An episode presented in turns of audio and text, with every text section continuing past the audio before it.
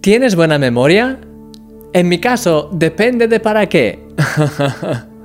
Generalmente suelo recordar con bastante detalle las situaciones y conversaciones del día a día, pero los nombres de las personas a veces necesito que me los repitan 10 veces hasta que por fin termino de aprenderlos.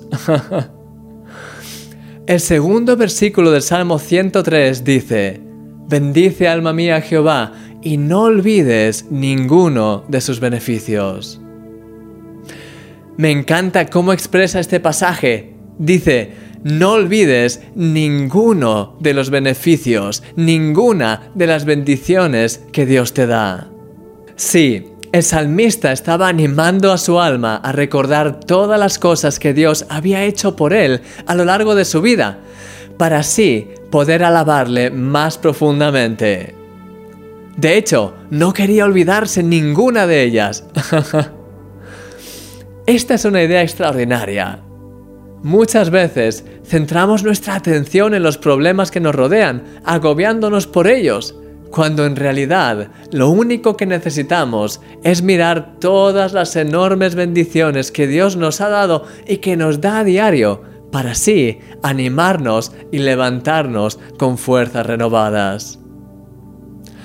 Querido amigo, déjate abrazar por las bendiciones de Dios. Él te rodea con ellas a diario y cuanto más seas capaz de identificarlas, mayor será la gratitud y el gozo que experimentarás en tu corazón. Quiero de hecho proponerte una idea.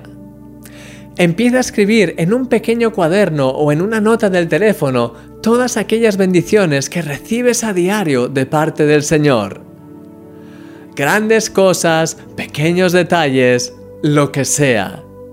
Siempre que reconozcas una bendición que Dios te da, por pequeña que sea, escríbela rápidamente en tu cuaderno de gratitud y dale gracias a Dios por ella.